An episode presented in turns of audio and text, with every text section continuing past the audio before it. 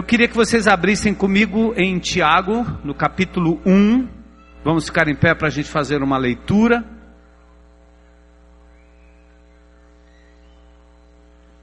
Tiago, capítulo 1.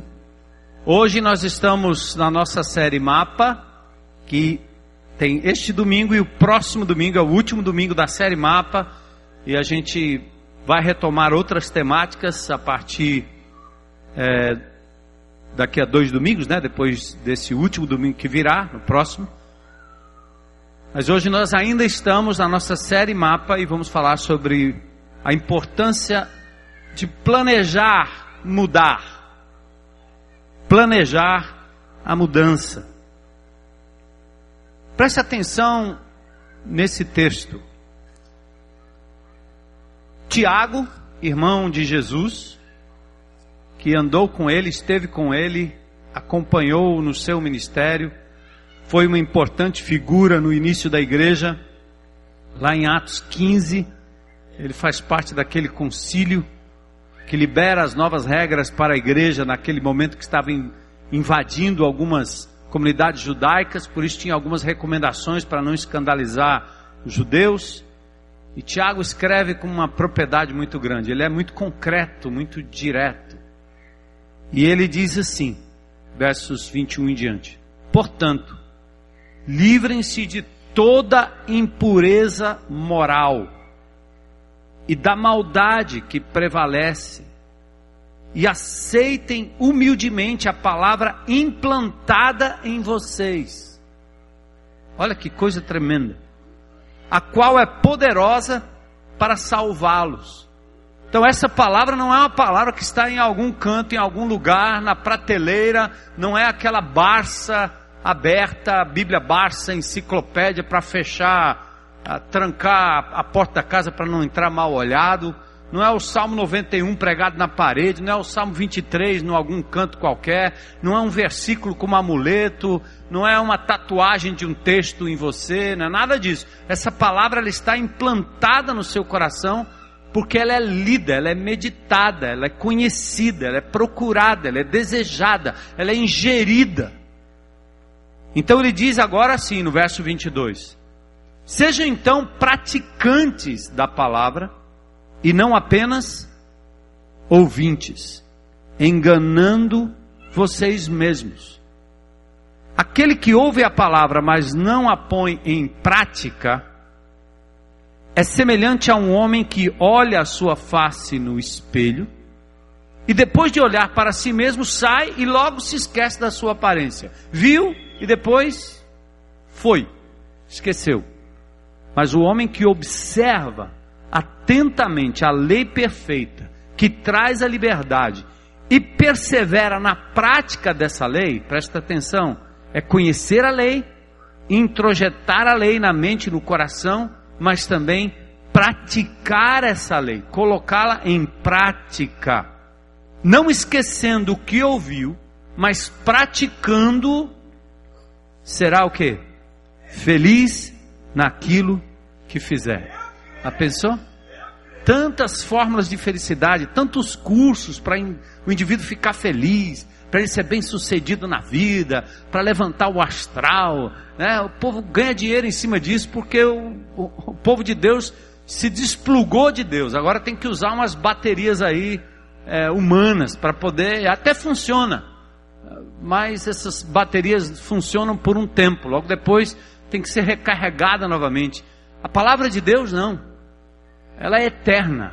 E você estando plugado nela todo o tempo, traz uma felicidade de acordo com o padrão divino, com a força divina, que é muito maior do que a força positivista de qualquer guru que tenta dizer para você que você vai ser melhor se você observar alguns princípios aí, é, ou da psicologia, ou do, ou da, do positivismo, aquela coisa de você estar tá sendo levado para cima. Isso funciona, é legal, mas não substitui jamais esta felicidade que Deus está prometendo.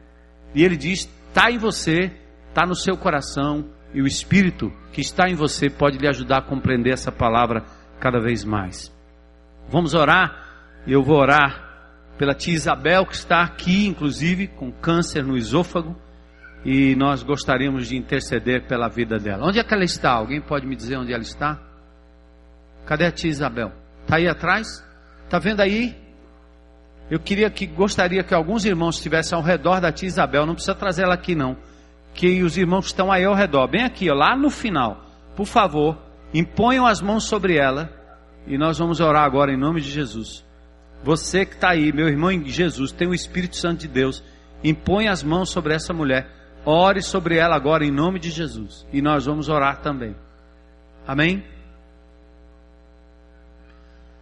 Senhor Deus, Deus de toda graça, poder, Deus presente, Deus de misericórdia, Deus de amor, Deus soberano.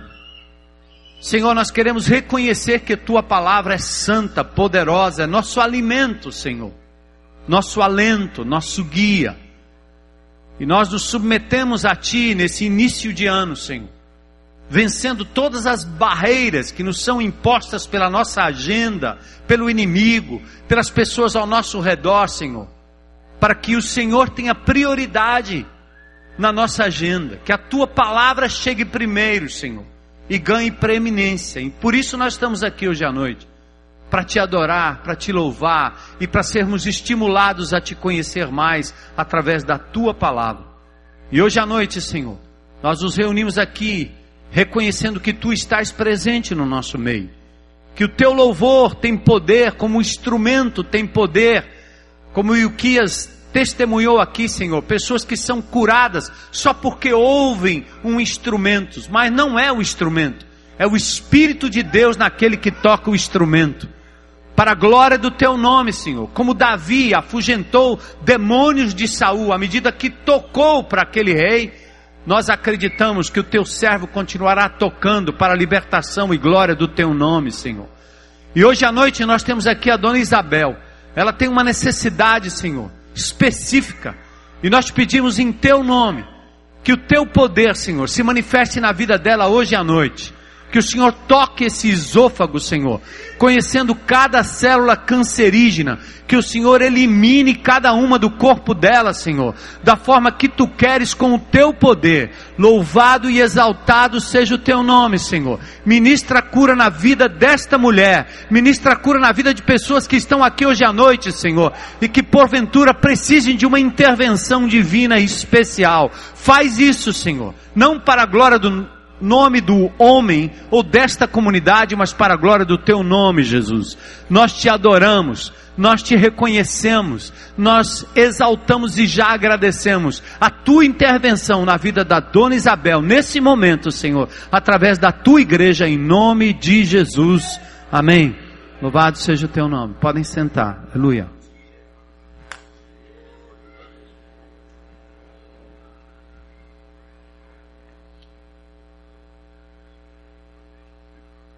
Bom, nós vamos fazer todos os domingos o exercício de re re recapitulação, né? Para você entender, a gente precisa voltar como num círculo, retroagir, retornar, para a gente entender o princípio e cravar isso na nossa mente. A nova vida em Cristo, quando você anda com Cristo, essa nova vida é caracterizada e deve ser caracterizada por uma busca pessoal, voluntária, proativa do conhecimento de Jesus. Ele implanta no coração de um bebê na fé o desejo de conhecê-lo cada vez mais. Mas cada indivíduo é responsável por esse processo de aprendizagem. Não culpe a igreja, não culpe o professor, não culpe o líder de PG, não culpe o seu pai, não culpe seu discipulador, não culpe seu mentor, não culpe ninguém. Você é o único responsável para que a palavra de Deus entre na sua vida dia a dia e para que você tenha um real encontro com o Senhor, ouvindo o que Deus está lhe dizendo, para em seguida você assumir o que deve fazer a respeito. Porque todo discípulo precisa ter o desejo de ver o caráter de Cristo sendo formado nele. Por isso ele convida Jesus diariamente para um momento de comunhão, seja no Velho, seja no Novo Testamento. E também ele se submete à ação do Espírito Santo, não só para compreender o que a Bíblia diz, mas para que o Espírito revele ao seu coração, ilumine a sua vida e mostre quais áreas da sua vida precisam ser mudadas. Ou talvez naquele dia você vai ouvir um texto ou ler um texto que vai lhe estimular a continuar fazendo o que você já faz, ainda mais e ainda melhor.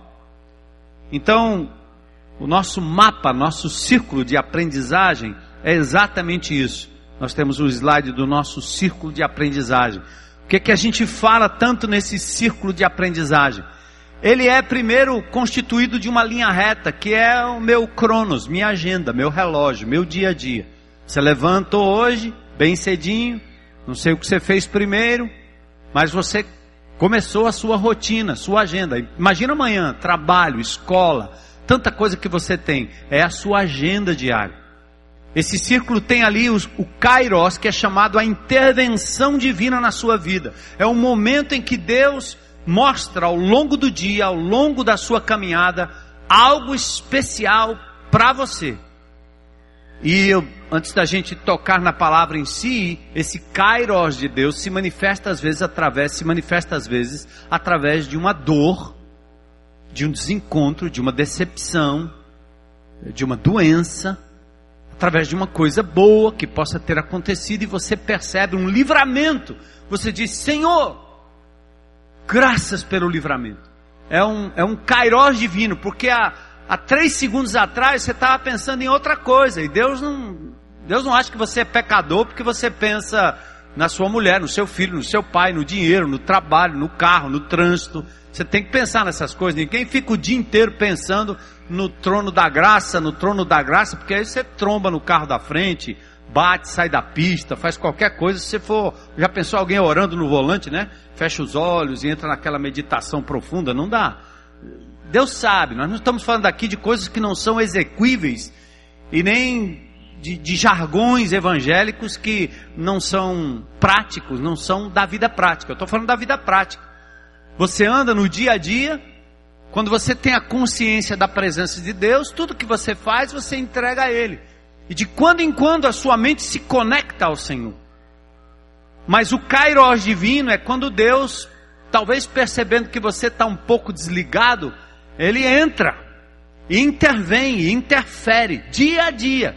Isso quer dizer andar com Deus, estar na presença de Deus todo o tempo. O kairos de Deus é a intervenção divina. Para muitos de nós, a distração sobre a real presença de Deus na vida acontece por um momento. É a hora do almoço, você lembra, dá graças. De repente você vê uma coisa interessante e louva a Deus por aquilo que você vê. Em casa você agradece a Deus por uma criança, por um, um, um pássaro, por um momento, por um tempo. Eu quando esses dias da minha minha esposa deu uma, uma saída, foi para um canto, eu fui para o outro. Então, quando ela entra em casa, a gente olha um para o outro e dá graças a Deus. Né? Que coisa, é um momento muito especial, né? Ela voltou, eu também voltei, então a gente se abraça, é muito legal.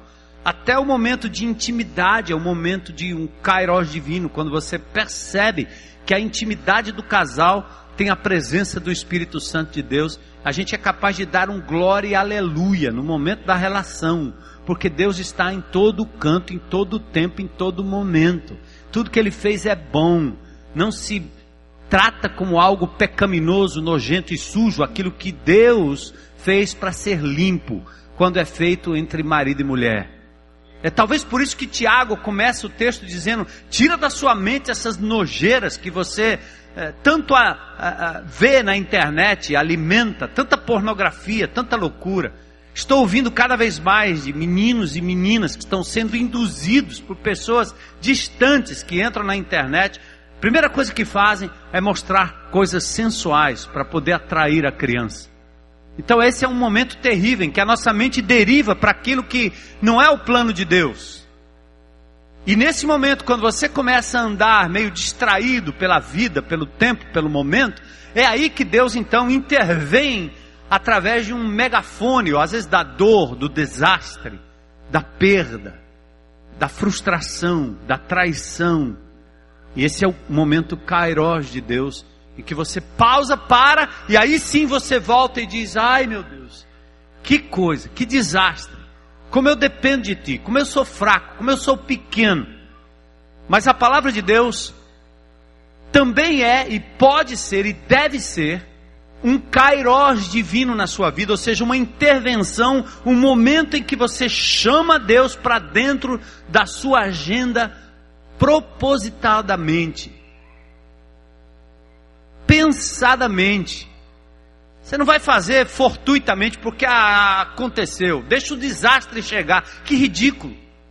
Vamos antecipar, o que nós estamos falando para essa congregação aqui desde o começo do ano é: não deixa Deus entrar na sua vida com um cairós de intervenção para chamar sua atenção, para puxar sua orelha, para trazer, trazer dor na sua vida.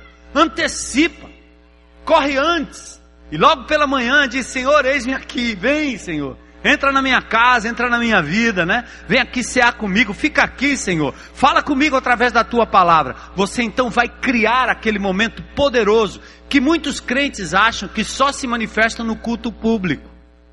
No momento de cura, no momento de grande manifestação de poder, no momento do louvor, no momento da palavra, negativo.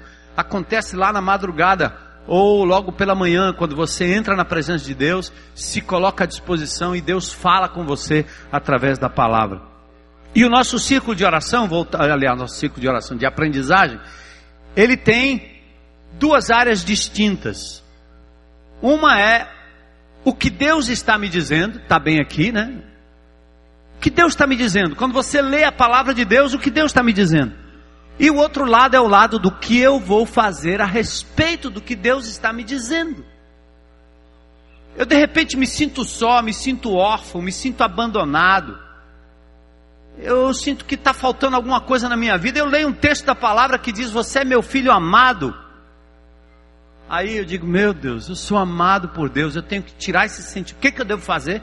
Eu vou fazer com que o, o que Deus diz sobre mim prevaleça sobre aquilo que eu penso sobre mim, ou sobre aquilo que as pessoas pensam sobre mim. Então é a resposta. Quantas meninas, quantos meninos se entregam nas mãos de pessoas aí na internet, de pessoas que estão pedófilos, que estão aí tirando proveito, ou na escola, em qualquer lugar? Porque são pessoas normalmente carentes. Há uma carência, um buraco profundo de afeto, de amor. Algumas vezes provocado pelos pais, nem sempre. Mas às vezes provocadas pelos pais.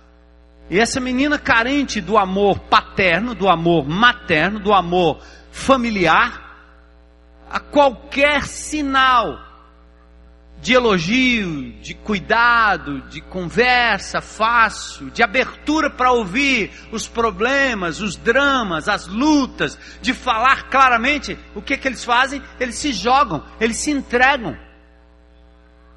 Essas pessoas, assim como nós, precisa entrar em contato com Deus diariamente para ouvir palavras como eu amo as minhas ovelhas a ponto de dar a vida por elas. É ouvir você é especial para mim. Você é a menina dos meus olhos. Você faz parte do meu reino. Você é um sacerdote, uma sacerdotisa minha. Eu pessoalmente fico ouvindo uma palavra que Deus Pai disse a Deus Filho pelo menos duas vezes no Novo Testamento. Quando Jesus está no maior sufoco da tentação, quando Jesus, no maior sufoco, quando ele está na transfiguração, tentando entender o que está para acontecer, lá vem uma voz do céu dizendo: Você é meu filho amado em quem eu tenho prazer. Então, eu tenho que ouvir isso. Quando eu ouço essa voz, a minha tendência de me deprimir, de me sentir menor, de me sentir pequeno, de me sentir usado, de me sentir abandonado, de me sentir traído, porque eu não tive o afeto, seja do pai, do amigo, do marido, da mulher, do filho, seja de quem for, do líder, seja de quem for.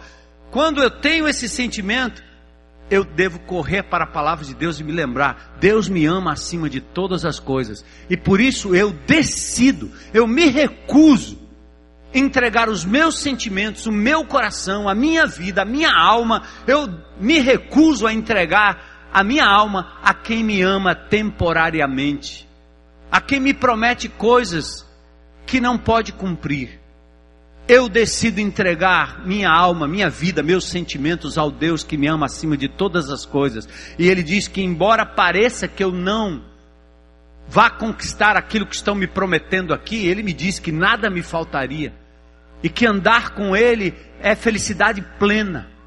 Então eu tomo uma decisão em cima daquilo. Eu digo, Jesus, ajuda-me para que eu não seja tentado por esses chamados para encontrar significado nas coisas que eu compro, nas coisas que eu possuo, nas pessoas que estão ao meu redor. Eu fico tentando agradar pessoas com o meu estilo de ser, com o meu jeito, com o meu físico, com isso, com aquilo. Eu digo meu, eu estou dizendo nós seres humanos, você mulher, você homem, de todo jeito. Quando na verdade eu não preciso disso. Deus me ama do jeito que eu sou. Ele diz: Você é meu filho amado em quem eu tenho prazer. E é isso que me move. Então eu eu ouço a palavra, eu passo pelo momento complicado da vida, ouço a palavra de Deus e decido fazer algo a respeito. Porque se eu ler aquilo, você é a menina dos meus olhos. Eu dei a minha vida por você. Eu te amo e amarei até o fim. As minhas promessas em você vão se cumprir. Se eu ouvir isso, e não atentar para aquilo e continuar agindo como se ainda tivesse aqui sendo maltratado pela, pela vida, pelas pessoas, de que valeu? Eu vi, esqueci e não tomei nenhuma atitude a respeito. Exatamente por isso que nós temos trabalhado nesses dias essa ferramenta que visa simplificar essa abordagem. O círculo de aprendizagem reforça a intervenção divina na minha agenda diária. Na primeira metade temos Deus falando pela palavra, enquanto medito e abro com os meus irmãos. Por isso indago o que Deus está me dizendo. Não vá para a Bíblia procurar saber qual foi é, o tamanho do sapato de Sansão, a, se a barba de Abraão era preta ou branca. E, de vez em quando eu recebo uns e-mails de gente que se ocupa em tentar descobrir as coisas como se fossem assim, é, descobrindo as coisas da profundeza do conhecimento. Conhecimento leva a quê? Letra pela letra. Nós temos aprendido a ir na palavra de Deus para encontrar, nos encontrar com uma pessoa. Uma pessoa. É uma palavra que revela e descreve como Deus age na história. Então procure entender como Deus age naquele momento da história. E não para discutir doutrina. Se guarda, se não guarda, se faz, se não faz, se é dízimo, se é trízimo. Aliás, ninguém discute dízimo e trízimo. Porque trízimo nem pensar. Dízimo, não. Aí quer discutir. Se é oferta ou é dízimo? Meu amigo, a Bíblia fala, como o pastor Zé Edson disse aqui, no Velho e no Novo Testamento, que você dá segundo o seu coração. Por que essa discussão? Está no Velho, não é para agora, é para depois. Isso é mesquinhez do coração que não quer contribuir com nada e fica apontando o dedo. Porque lá no coração dele ele tem vontade de reter e não dá. Ananias e Safira vai sobrar para você, cara, no Novo Testamento. Para com isso. Vá procurar o Deus de toda provisão, que te dá o pão de cada dia, que te, te dá saúde para você trabalhar, que te dá um contra-cheque no final do mês, ou que te ajuda a ganhar uns trocadinhos, e seja fiel ao Senhor no trocadinho, como aquela viúva foi. Jesus está no gasofilaço olhando para aquilo ali, é questão de atitude do coração.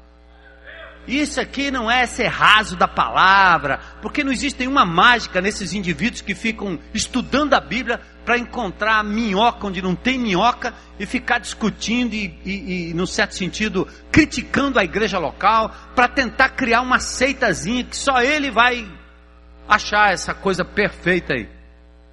Para com isso, nós estamos lendo e meditando na palavra para termos um encontro com uma pessoa. Por isso Jesus diz: segue-me. Ele não diz: segue meus ensinos. Por isso ele falava com autoridade, não como aqueles mestres da lei, porque os mestres da lei eram incoerentes e hipócritas. Ninguém podia segui-los. mas podia seguir as suas articulações doutrinárias. Teólogos por natureza. Aqui nós seguimos a uma pessoa e o nome dele é Jesus. Quando nós lemos a Bíblia, nós vamos buscar uma pessoa e o nome dele é Jesus. Amém? Glória a Deus. Então a minha leitura, o meu estudo é um encontro, é um encontro com ele. Glória a Deus. Esse mapa, amados, o mapa de meditar, depois abrir, planejar e avaliar, serve para sua reunião de PG, serve para sua reunião maior de líderes, menor, serve para todo, toda, toda a área. Então vamos dar uma olhada aqui, recapitulando o nosso meditar. E, tem a vinheta aí? Tem? Tá cheio de criança aqui. Cadê? Tá não? Oi, eu sou a Dora. Oi. Eu sou o Botas. E esta é a mochila. E tem outra pessoa que eu carrego na minha mochila. Um amigo muito querido e muito útil também. A quem pedimos ajuda quando não sabemos para que lado ir. Dá o mapa. Sou o mapa, sou o mapa, sou o mapa. Vamos lá, cantem comigo. Sou o mapa, sou o mapa, sou o mapa, sou o mapa, sou o mapa. Vocês e eu. Sou o mapa, sou o mapa, sou o mapa, sou o mapa, sou o mapa. Você cantou muito bem. É o mapa, o mapa. o mapa. Então, o nosso mapa tem como M o M de meditar, certo? Aprendemos em Josué 1 e 8. Josué 1 e 8. Não deixe de falar as palavras desse livro da lei e de meditar nelas, de dia e de noite. Não, não significa você estar tá lendo todo o tempo, toda hora com a Bíblia na mão, para cima e para baixo, não. É, leia e medita naquilo que você leu. Passe o dia pensando nos momentos da sua leitura. Medita de dia e de noite, para que você cumpra fielmente tudo o que nele está escrito, só então seus caminhos prosperarão e você será bem-sucedido. Falamos naquela semana que a meditação não é uma prática panteísta, não é uma prática esotérica, não é sair da razão para achar o transcendente, como se medita em algumas seitas orientais, nada disso. A meditação bíblica ela é racional, lógica, inteligente, porque está pautada numa palavra, num documento, num perfil, numa biografia de Deus que ele deixou para cada um de nós.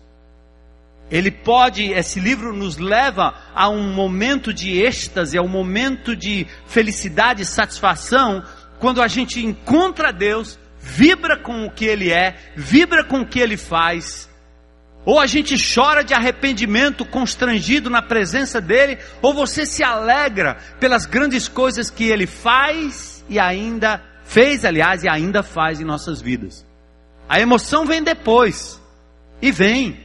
Vem para nos alegrar, vem para a gente pular, vem para a gente dançar, vem para a gente chorar na presença de Deus. Às vezes vem palavra de indignação. Hoje eu estava lendo a palavra de Deus no meu mapa, né? Quando eu comecei a ler a palavra de Deus, meu Senhor, aquele texto saltou aos meus olhos. O povo diz assim, ó: solta Barrabás e crucifica Jesus. Aí, quando eu estava lendo isso de madrugada, eu me lembrei que hoje todos os políticos, Brasil afora, estão tomando posse em Brasília, em todas as câmaras, em todas as assembleias. A sensação que eu estava pensando assim, eu digo, Deus, aí me deu uma tristeza no coração. O nosso povo ainda continua escolhendo Barrabás. Salvo algumas exceções, nós estamos sendo conduzidos pela escolha que o povo fez lá atrás e faz a cada eleição, escolhendo Barrabás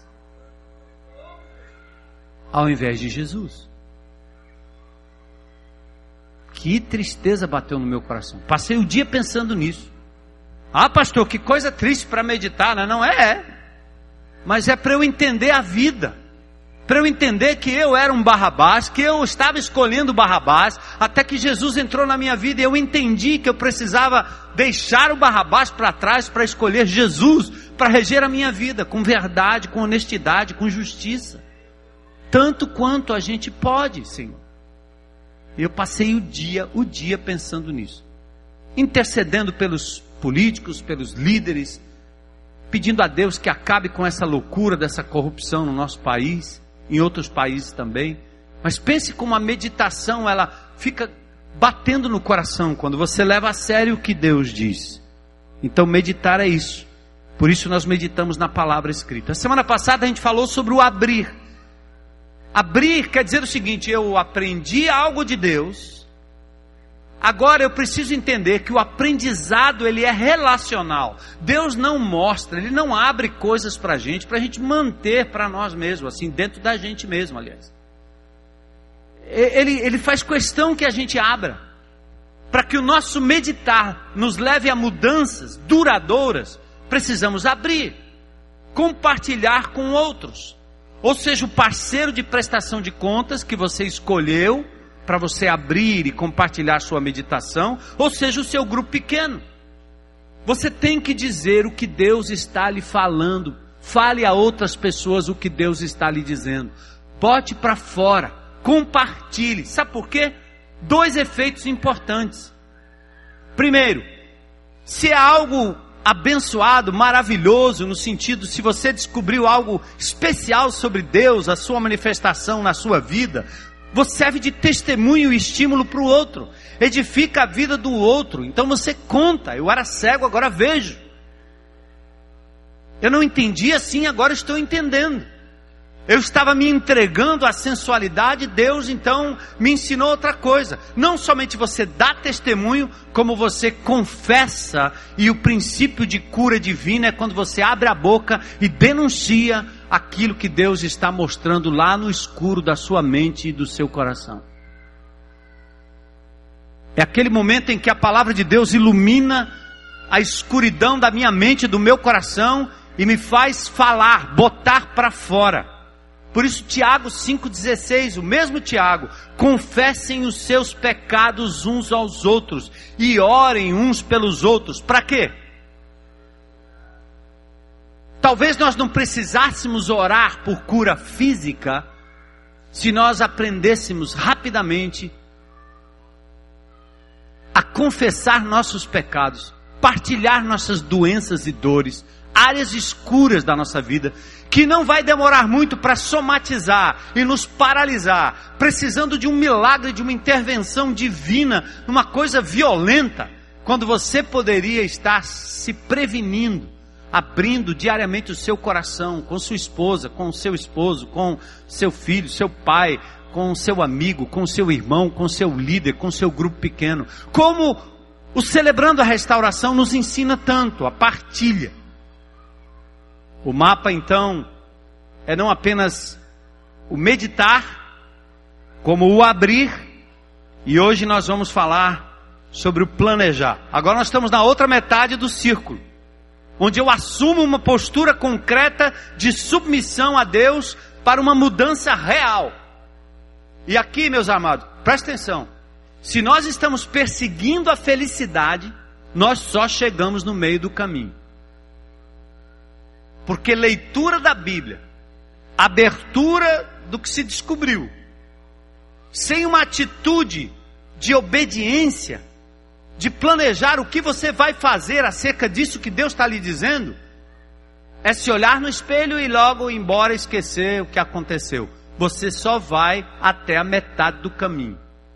É por isso que as pessoas, mesmo crentes em Cristo Jesus, procuram felicidade fácil, procuram na emoção e nos momentos assim de êxtase, eles acham que felicidade é aquilo. Tem igreja que é taxada como igreja do poder. O que é a igreja do poder? É quando o cara entra lá, tá caindo um furacão, um trovão no negócio. O camarada entra dentro, ele, ele vê logo. Um furacão de manifestações. Aí o cara diz, tá aí uma igreja do poder. Porque não dá para saber se uma igreja é do poder quando se tem na congregação dezenas de pessoas dizendo: Eu vou parar de trair minha esposa, eu vou parar de mentir, eu quero tirar a pornografia da minha vida, eu quero voltar para casa e amar minha esposa e meus filhos, eu quero obedecer meu pai, minha mãe, eu quero amar o meu inimigo, eu quero pedir perdão pelas pessoas que as pessoas às quais eu ofendi. Porque a grande manifestação de poder é esta, mas é invisível, ninguém vê. Então o julgamento humano gosta disso. Porque ele não quer comprometimento com a mudança do coração, ele prefere a sensação de que há poder em determinado lugar. Sabe onde eu sei que há poder? Quando a palavra de Deus é pregada e quando há constrangimento no coração. Quando Deus me constrange dos meus pecados, aí eu digo: o poder que me constrange ou poder que me faz sentir pequeno, pecador miserável, precisando da graça de Deus. O poder, o poder. É tudo que nós queremos na vida desta comunidade. Então agora nós estamos na outra metade do círculo, onde eu assumo postura concreta de submissão a Deus e de mudança real. Aqui trata-se da séria postura de obediência. Agora eu quero saber se você vai obedecer aquilo que Deus está lhe dizendo ou não. Você crê? Eu creio. Então vai, faz, experimenta. Experimenta a libertação que vem de Deus. Deus começou o processo, mas não vai, presta atenção aqui. Eu acho que é a melhor ilustração que eu usei para você entender. Avisa aí que Deus está tá falando com a gente. Deus começou o processo, mas ele não vai levantar Lázaro.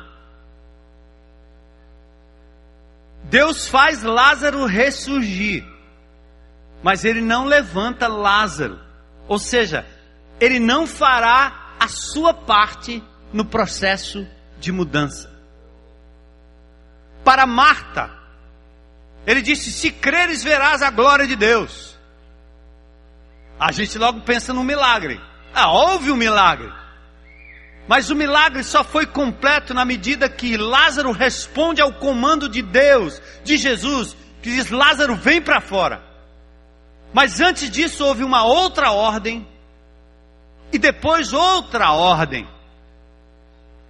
João capítulo 11, versos 38 a 43, diz assim: Jesus, outra vez, profundamente comovido, foi até o sepulcro. Era uma gruta com uma pedra colocada à entrada.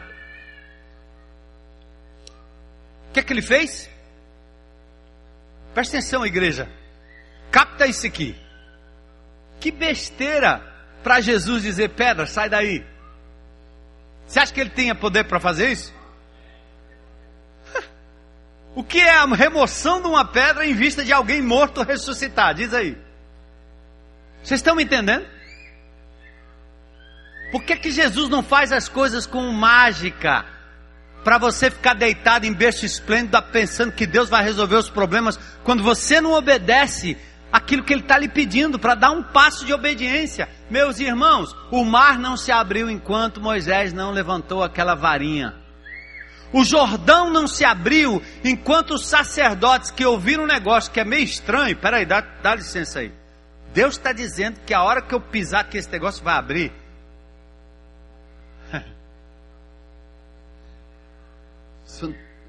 Está entendendo não, né? Esse povo não sabe nadar, Senhor. Não é mais fácil eu abrir logo esse aqui? Mas ele só abriu no momento que os primeiros colocaram os pés na água os pés molhados, foi, foi a prova de obediência. Você dá o passo e Deus te sustenta. Ele não vai fazer o contrário. É por isso que andar por fé, gente, é a melhor coisa do mundo.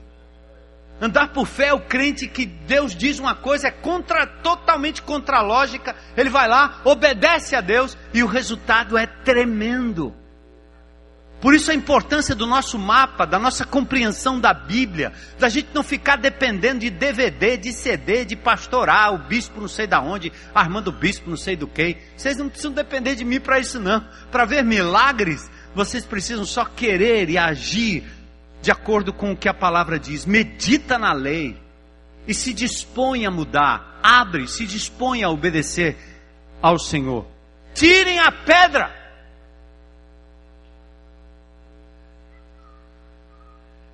Vai tirar ou não vai? Ou você quer vir para um culto de milagre onde o pastor Armando Bispo vai fazer a pedra rolar? Cara, abre a folha, amigo. Toca no programa lá, faz a sua parte, rapaz.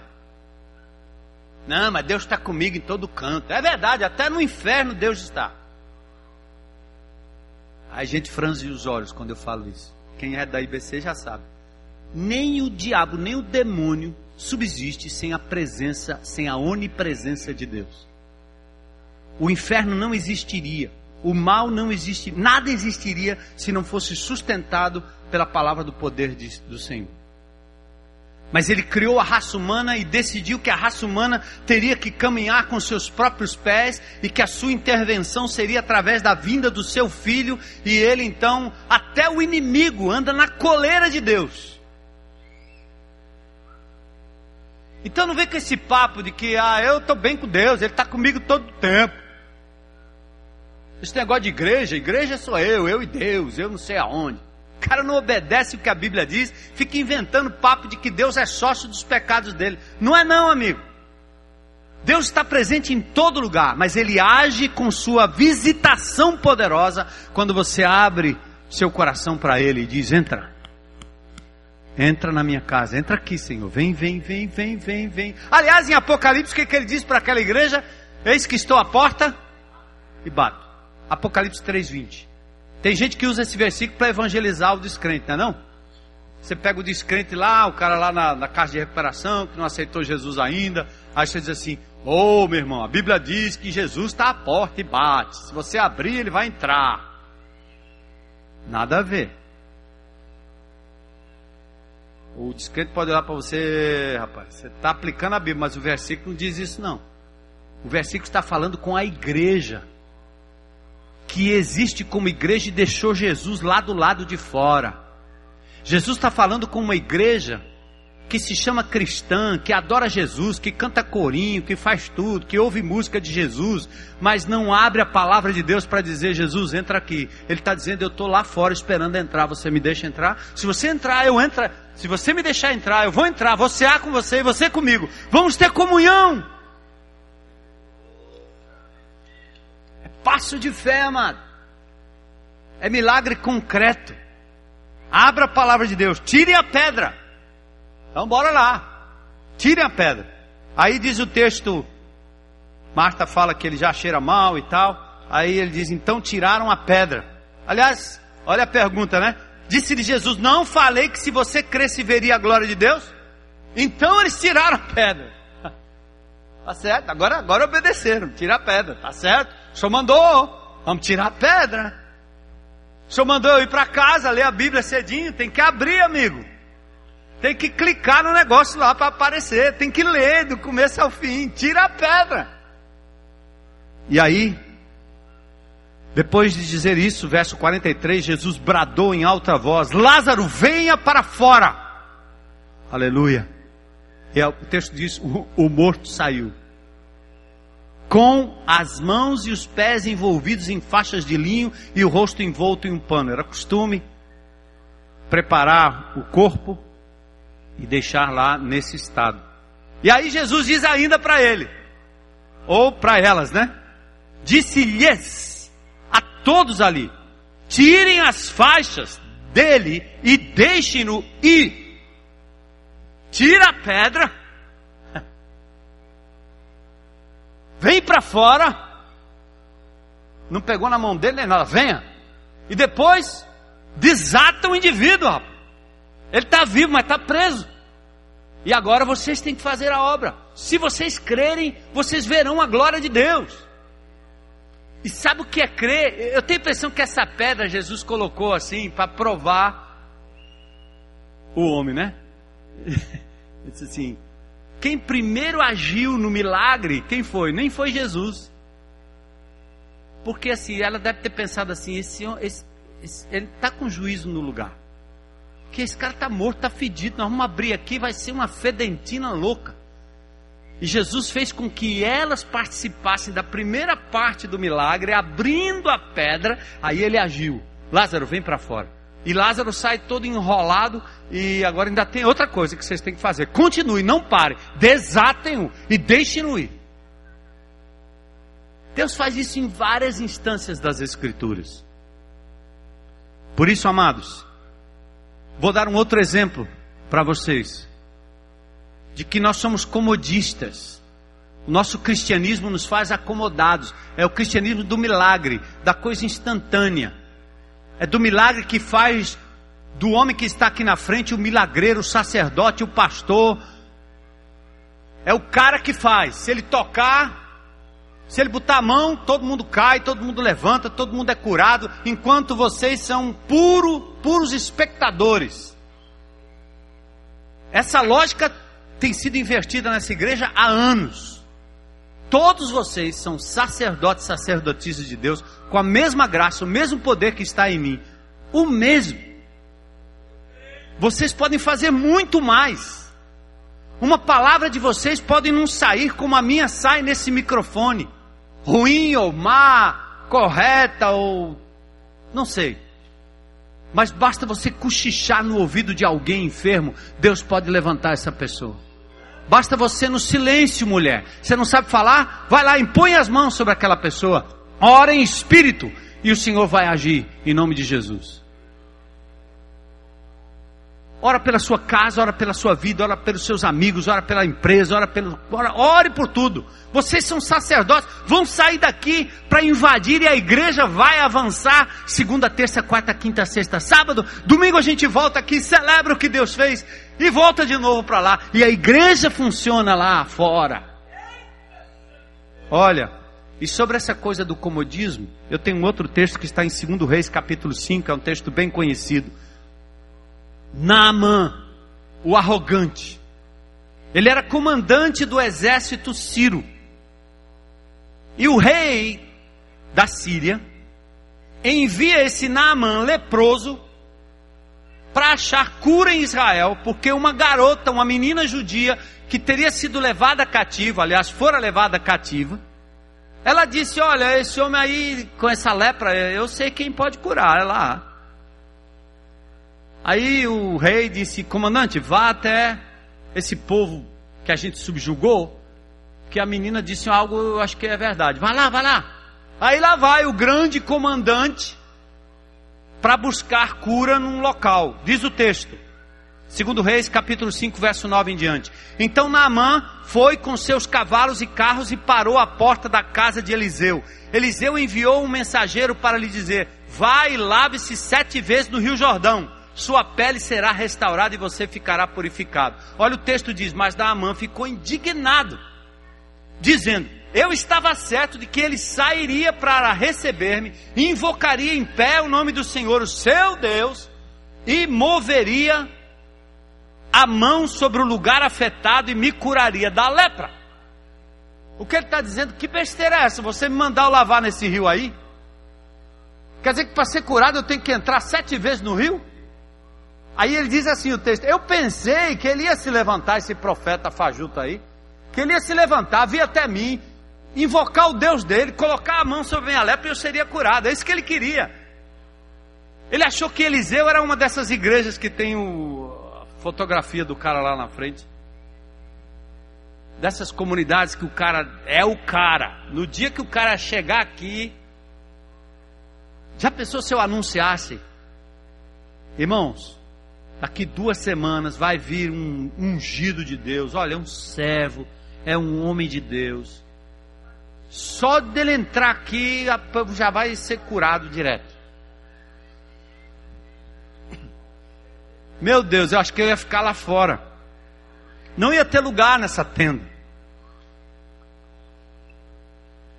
Mas quando a gente abre a palavra e diz, você tem que abrir a palavra de Deus, se submeter à palavra de Deus, ouvir a palavra de Deus, abrir o coração para alguém, quando você tem que tomar uma atitude de mudança na sua vida, você tem que tirar a pedra Aí a pessoa acha que é demais. Naamã estava atrás de um cara desse. Aí Eliseu disse para ele: Você vai lá e se lava sete vezes nesse rio.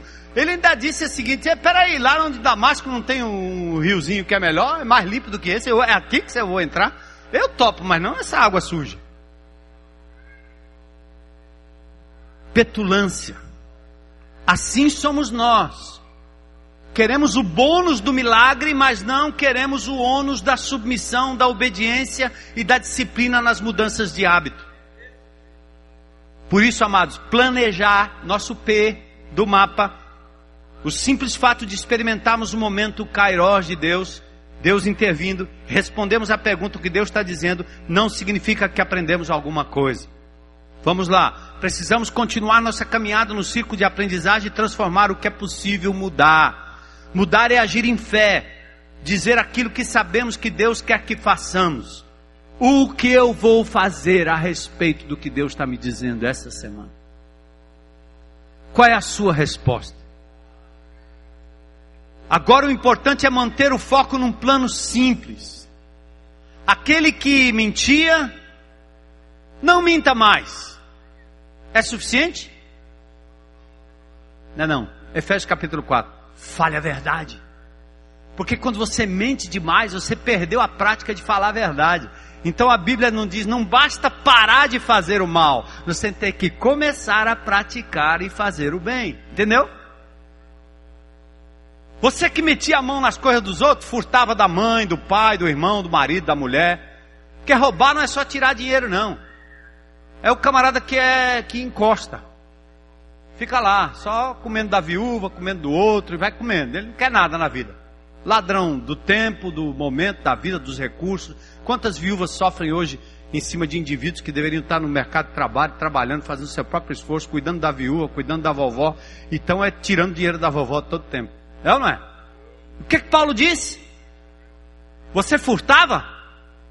A Bíblia diz o que? Não furtarás. Então é um dos mandamentos. Então, não furte mais. Aí o cara diz: a partir de hoje eu decido não furtar. É suficiente?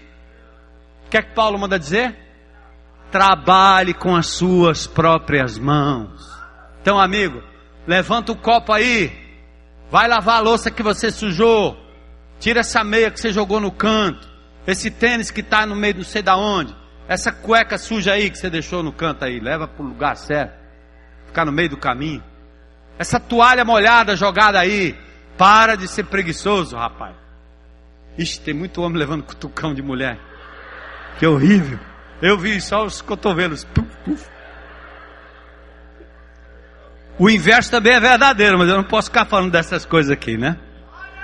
Olha aí. Mas entende que o nosso caráter assim, gente, é como uma fisioterapia. Certo? Você quebrou a perna. E agora? Emendou? Emendou. Você já vai sair correndo? Não, não, amigo. Fisioterapia espiritual é fazer o que é certo, dia a dia, se submetendo ao Espírito de Deus, pedindo forças ao Senhor. Deixa eu lhe dar um exemplo para a gente encerrar. Dois textos que eu quero deixar com vocês aqui antes da gente ir embora. O exemplo de plano de mudanças é o filho pródigo. Lucas capítulo 15. Vocês conhecem bem o texto? Então vamos lá. O momento kairós do filho pródigo. O texto diz assim que ele, onde é que ele estava? Longe da casa do pai. Lá não tinha igreja, não tinha nada disso. Ele estava comendo coisa de que pouco comia. Ele gastou toda a grana dele farreando na beira-mar. Ele entrou em todas as boates que tinha. Ele pediu a herança do pai e foi viver a vida. Chega desse negócio de ficar aqui, é, crente, todo tempo. Fizeram foi me frustrar. Eu quero é, é gozar a vida. Eu me casei, fiquei aqui amarrado. Agora eu quero ir lá, quero fazer. Tá cheio de gente pensando exatamente isso aí. Vai, vai. Deus dá a linha. Ele solta a linha. Você quer ir? Vai. Um dos textos mais tristes da Bíblia para mim é Romanos capítulo 1, quando Deus diz assim: Deus os entregou. Chega uma hora que você quer tanto se melar, se sujar, se arrebentar, Deus segura, Deus prende, Deus traz, Deus ama, Deus afaga, Deus puxa para cá, lhe abraça, mas tem uma hora que ele diz assim: vai. E aí começa a ladeira abaixo, igualzinho o filho pródigo. E, e olha, crentes em Cristo Jesus, vamos parar com esse negócio de que você tem que ir lá onde o cara está comendo alfarroba lá para resgatar o cabra de lá, não. Não vai não. O pai ficou lá em casa, orando por ele, intercedendo, esperando a volta. Sabe por quê? Você não precisa ir lá, Deus vai. E ele usa pessoas lá onde o camarada está para trazer de volta, se é filho. Se é filho, Deus traz de volta. Mas olha o texto aqui para a gente acompanhar. O momento Kairos caiu em si e disse: Quantos empregados de meu pai têm comida de sobra e eu aqui morrendo de fome? Talvez ele tenha dito isso aos seus amigos de farra. Já foi uma partilha, né? Hein? Os caras tudo bebum com ele, talvez tomando um, fumando um baseado lá naquela época, não sei se tinha baseado naquela época. Mas acho que ele já estava tão mal, tão mal, né? Caquético. Ele olhou para os amigos e disse assim: Cara, você não acredita. Eu estou numa pindaíba aqui. E você não imagina. Um empregado, um funcionário do meu pai, está muito melhor do que eu. Eu preciso voltar para casa. Então ele tem um momento Kairos dele, né? Ele abre com o pessoal, talvez aqui. Aí ele faz um planejamento consciente. E por favor, não só isso é para as pessoas ao seu redor, não é para você ensinar o povo como fazer, não. Tá aí, eu, eu tenho uns 10 pecadores ao meu redor, agora eu vou aplicar esse método. Eu não falei para você, meu filho. Não é para o meu filho, não é para você, mulher. Talvez seu filho está desse jeito porque você se afastou da verdade. Está vivendo um cristianismo aí do milagre. Para. Calma aí, não é para o outro, não é para você, para nós primeiramente, certo? Então, o planejamento consciente. O que, que eu vou fazer? Eu me porei a caminho, rumo da casa, voltarei para meu pai e lhe direi. Ou seja, agora eu vou dizer, ele ensaiou o que ele ia dizer, tá certo? Pai, pequei contra o céu e contra ti, não sou mais digno de ser chamado teu filho. E aí ele foi humilde e disse: Trata-me como um dos teus empregados. Aí, ele não só pensou isso na cabeça, no seu plano, mas ele foi. Eu acho que os amigos com os quais ele compartilhou o plano devem ter dito assim: Você vai quando, cara? Vai não? Se vou, amanhã, cedinho, vou dormir aqui, manhãzinho eu saio. E o que aconteceu? A seguir, levantou-se e foi para o seu pai. E qual foi a recepção do pai? Estando ainda longe, seu pai o viu e, cheio de compaixão, correu para o seu filho, o abraçou e o beijou.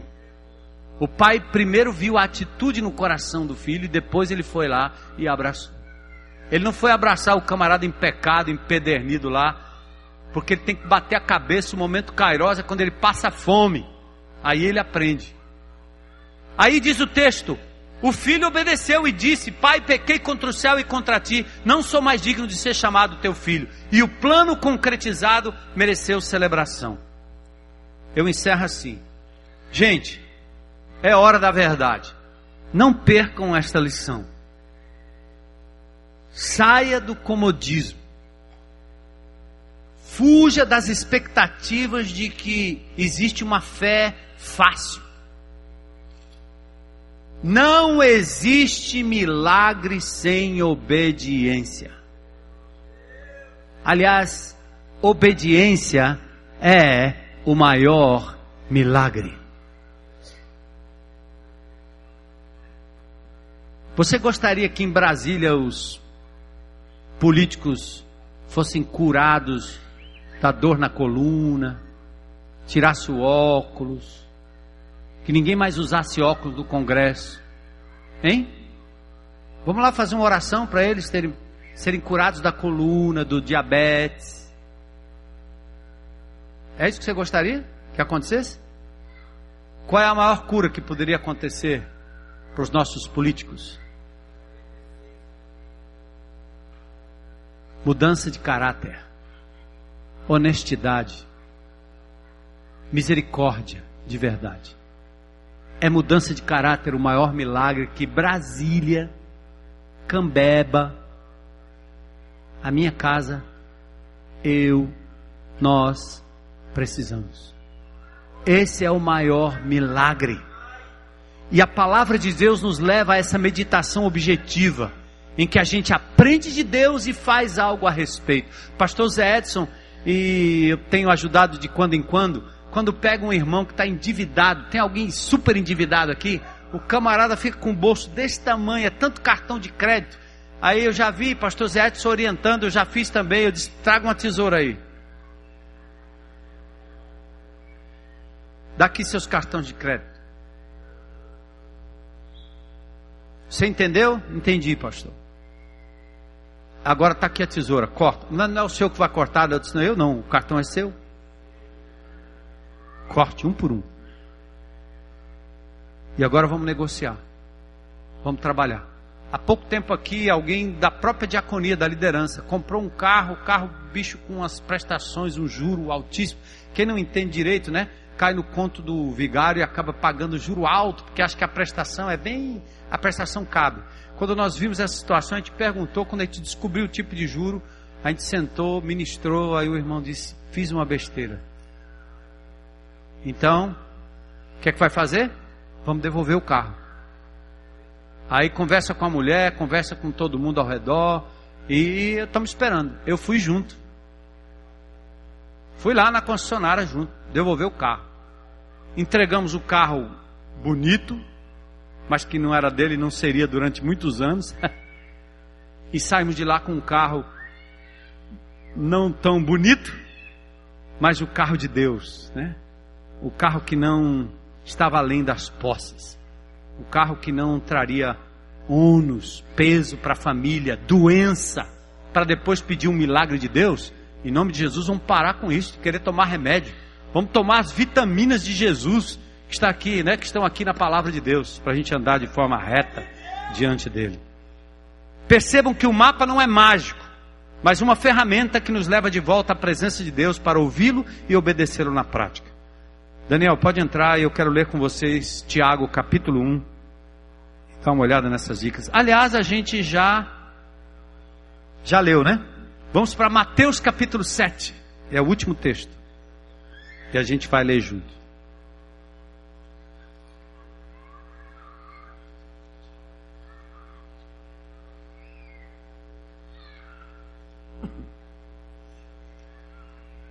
Esqueci essa história do entra na minha casa, entra na minha vida, né? Mateus capítulo 7.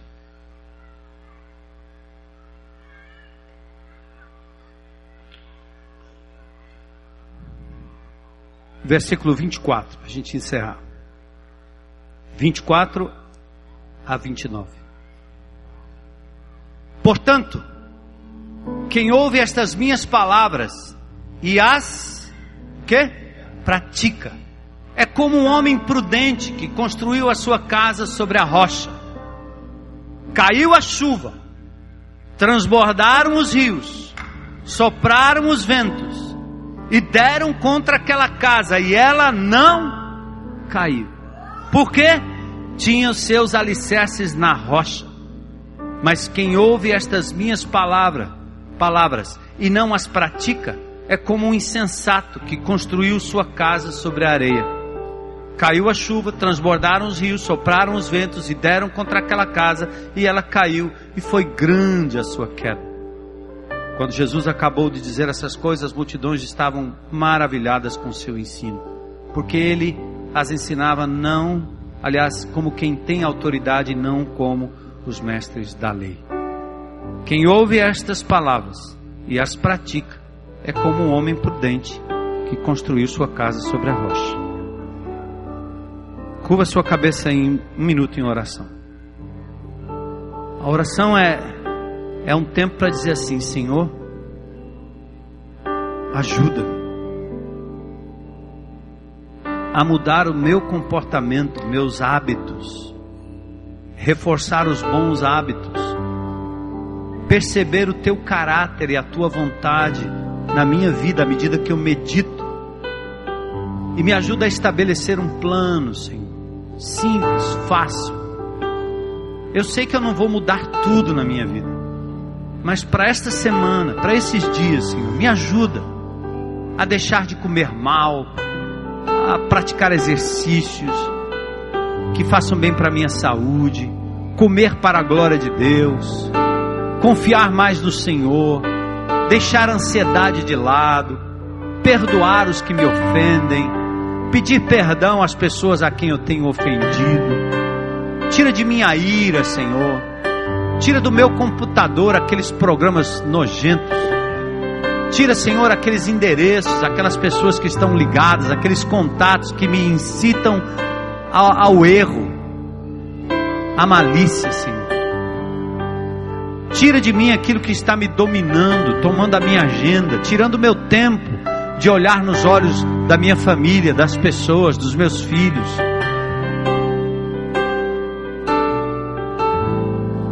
Louvado e exaltado seja o teu nome, Senhor. Que nós possamos ter planos concretos de mudança de caráter. Queremos tirar a pedra para que o Senhor faça ressuscitar em nós a nova criatura, Senhor, todo o tempo. Faz-nos não somente ouvintes, mas praticantes da tua palavra.